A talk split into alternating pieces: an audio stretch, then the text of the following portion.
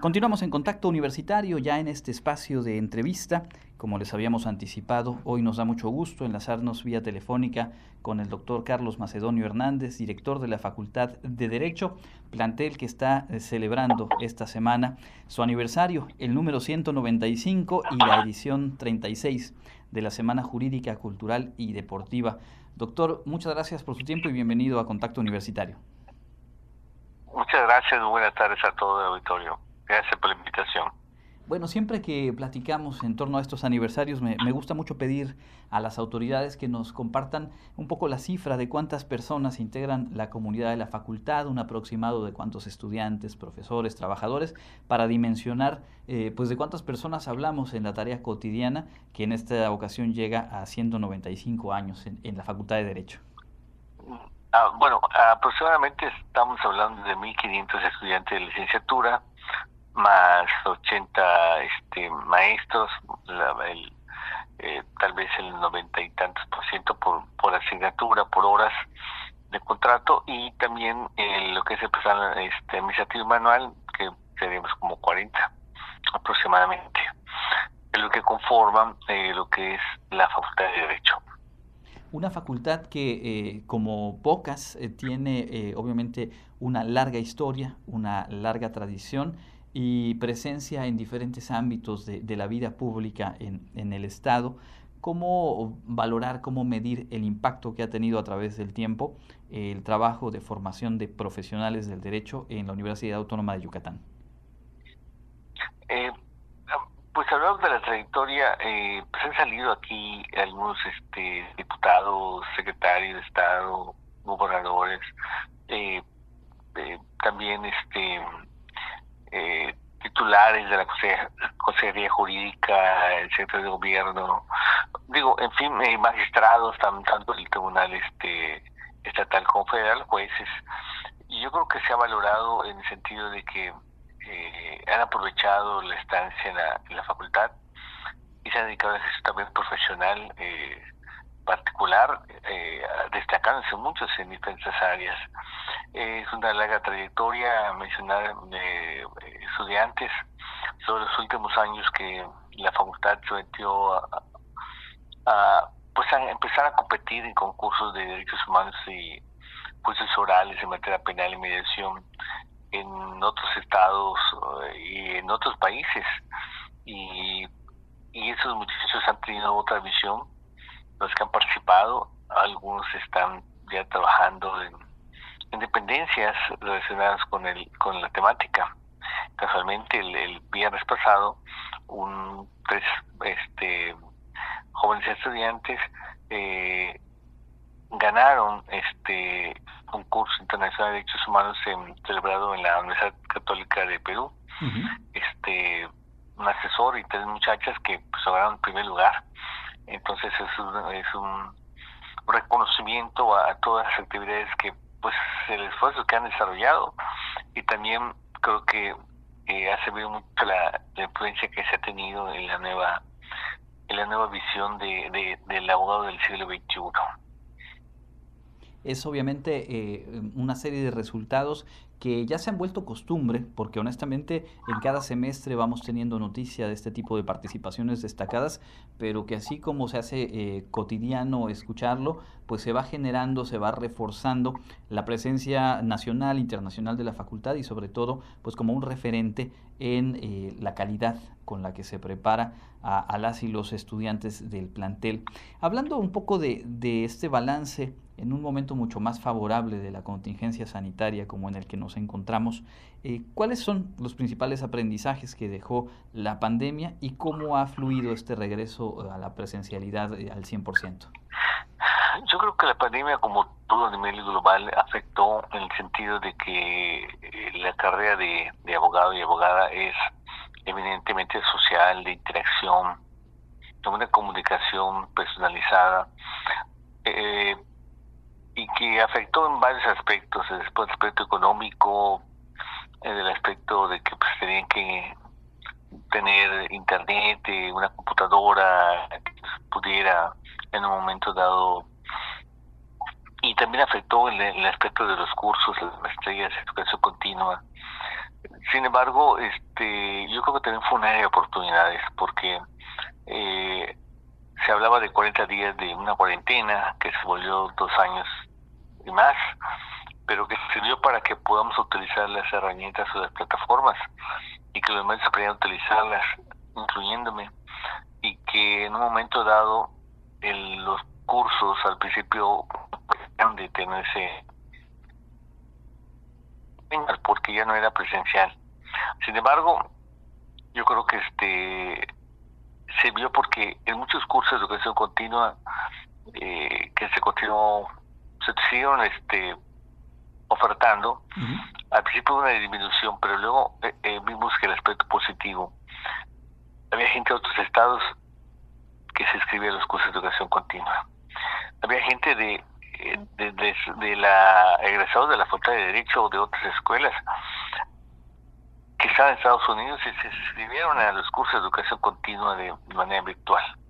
Entonces eso nos lleva a señalar que podemos continuar y hemos continuado algunos cursos de manera este, virtual eh, para entidades federativas y que eso ha permitido que, que lo que parecía una debilidad lo hemos vuelto una fortaleza. Y ahorita el regreso ha sido paulatino, los muchachos al principio sí era un poco difícil, pero ya poco a poco se va restableciendo, ¿no? Sí creo, estoy seguro que en algunos muchachos ansiedad o angustia por no tener los medios adecuados, eh, como una computadora, puede ser que tuviera todas los instrumentos necesarios, plataformas o los programas para poder, o, un internet muy bajo para poder tratarse de, contactarse de, o, conectarse más bien dicho, de otras, de otros municipios muy apartados de la ciudad de Medida. Creo que eso sí afectó, pero finalmente yo creo que poco a poco el, el, nivel de, de, alumnos que, que suspendieron sus, sus, sus eh, suspendieron sus clases fueron de demanda temporal fueron fueron mínimos. Hoy tenemos una facultad pues con vida, con actividades y en esa jurídica participativos eh, ha cambiado, hemos vuelto a la normalidad, esperamos que pues, no regrese otra pandemia y sin embargo estamos preparados porque los maestros han, han sido entrenamiento para, para manejo de plataformas distintas, eh, distintas plataformas que que en un momento dado pueden servir para, para continuar, ¿no? Este, impartiendo sus cátedras. Por supuesto. Y estuvimos justamente este lunes eh, acompañándoles en la inauguración, en el arranque de esta eh, Semana Jurídica, Cultural y Deportiva y lo que apreciábamos tanto al recorrer los pasillos como en la propia ceremonia, la conferencia posterior, pues era esta presencia, esta participación, esto que pues anhelábamos durante todo el tiempo de contingencia y que poco a poco se ha retomado en la vida universitaria. Justo dentro del programa de esta Semana eh, Jurídica, el día de hoy destaca la presentación de, del libro Análisis de la ciencia del derecho y sus niveles epistemológicos desde una perspectiva eh, tridimensional, un trabajo realizado por usted, doctor. ¿Qué nos podría compartir? ¿Cuál es la esencia, el núcleo de, este trabajo? Sí, este libro este, eh, contempla pues unos años de estudio por lo que es el estudio del derecho en sí, eh, mayormente se ha considerado el derecho como un conjunto de normas jurídicas, pero cuando hablo de análisis de la ciencia del derecho, eh, lo analizo como lo que es una ciencia que no solamente es eh, los códigos sobre la legislación o reglamentos, sino simplemente que durante el devenir histórico el derecho ha tenido tres corrientes de pensamiento o niveles epistemológicos, como le he denominado, uno que es el, el naturalismo, que es el derecho, el derecho divino y que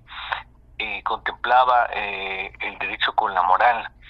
y que después vino la corriente del positivismo que es normativista donde lo que tiene validez es la ley y después de la ley no, existe más que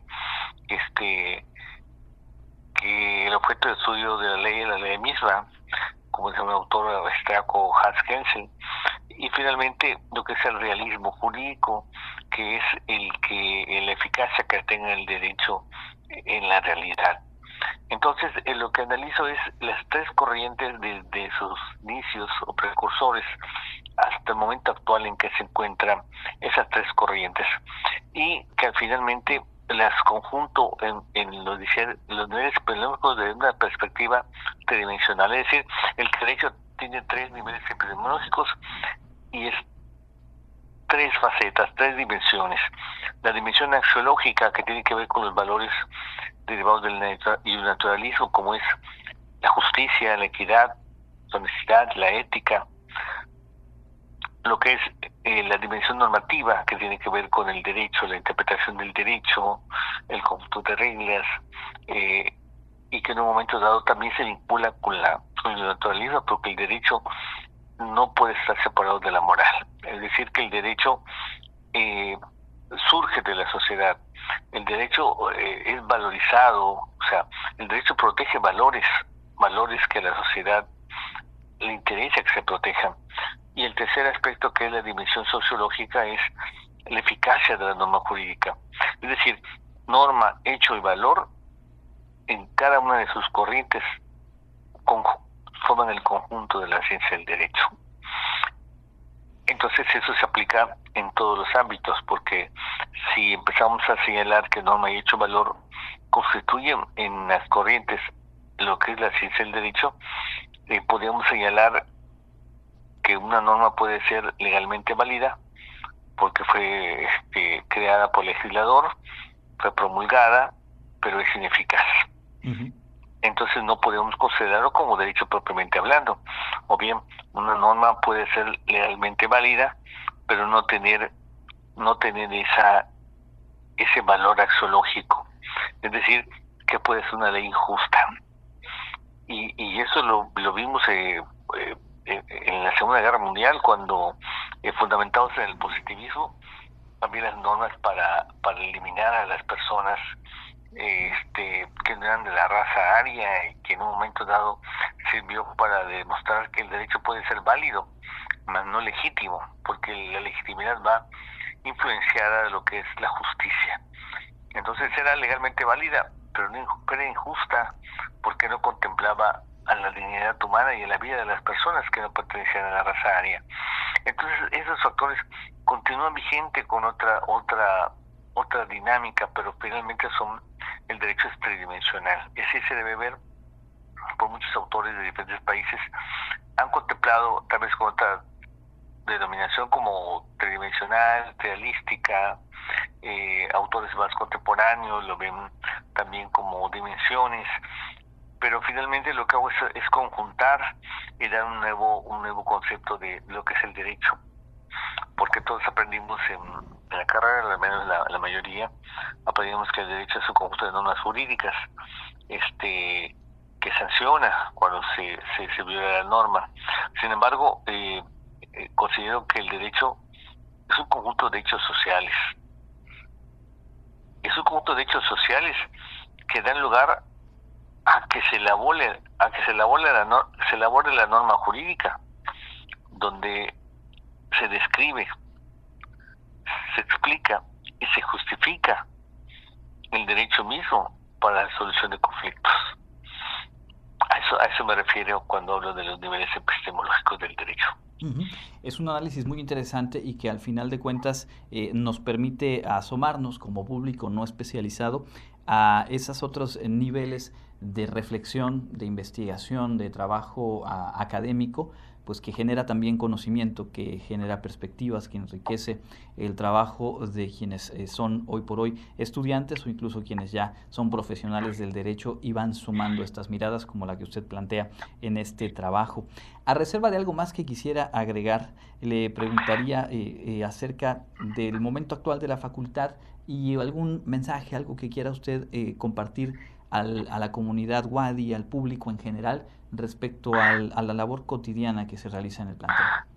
Sí, algo que, algo que sí ha influenciado y, está en las participaciones que tengo de mesas, paneles o, o cierre de alguna conferencia, siempre hago énfasis a la ética, a la honestidad. Necesariamente vivimos en una sociedad en donde los valores se han perdido la honestidad, la falta de ética es cierto, vivimos en una sociedad eh, que se llama transparente o una sociedad tecnológica, pero muchas veces se utiliza con un fin insano. Y creo que eso no es una verdad, sino una falacia, una mentira. Eh, y eso siento que la sociedad está decrecida, si bien se ha incrementado en cuanto a la tecnología, ha decrecido en cuanto a los valores que se deben. Eh, el respeto a la dignidad humana, el respeto al ser humano, a la empatía. Yo he hecho mucho énfasis en eso porque yo creo que sí es cierto, el derecho se debe respetar, pero también se debe contemplar que en la aplicación del derecho, si se quiere ser un abogado, una abogada exitosa, o se quiere dedicarse a la, a la, a la vida, este, digamos, a la a misión pública, inclusive a, ocupar algunos puestos públicos, elección popular, yo creo que eso no impide que exista la ética, que exista la honestidad, que exista, que busquen la verdad. Nuestro lema es luz, ciencia y verdad, pero un discurso, un lema, de tiene que ser efectivo. Y eso que he tratado de influenciar a los muchachos y a las muchachas para que tengan en cuenta eso, que no solamente es aprender, es comprender, es hacerlo tangible, es hacerlo visible, es hacer que, que realmente se logre eso que se está diciendo. La luz,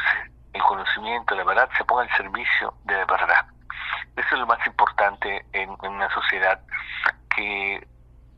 digamos, mientras más avanzamos en tecnología, más inhumanos nos volvemos a veces. Creo que eso es, la, eso es lo que siento que tenemos que influenciar en los jóvenes eh, eh en, en, muchos aspectos. Y un mensaje que les doy es que participen porque también, aparte del conocimiento que es importante como formación integral, la cultura también, se ha exhibido películas sobre documentales de inmigrantes, sobre gente desplazada por el hueso del narcotráfico, cuestiones donde se violan derechos humanos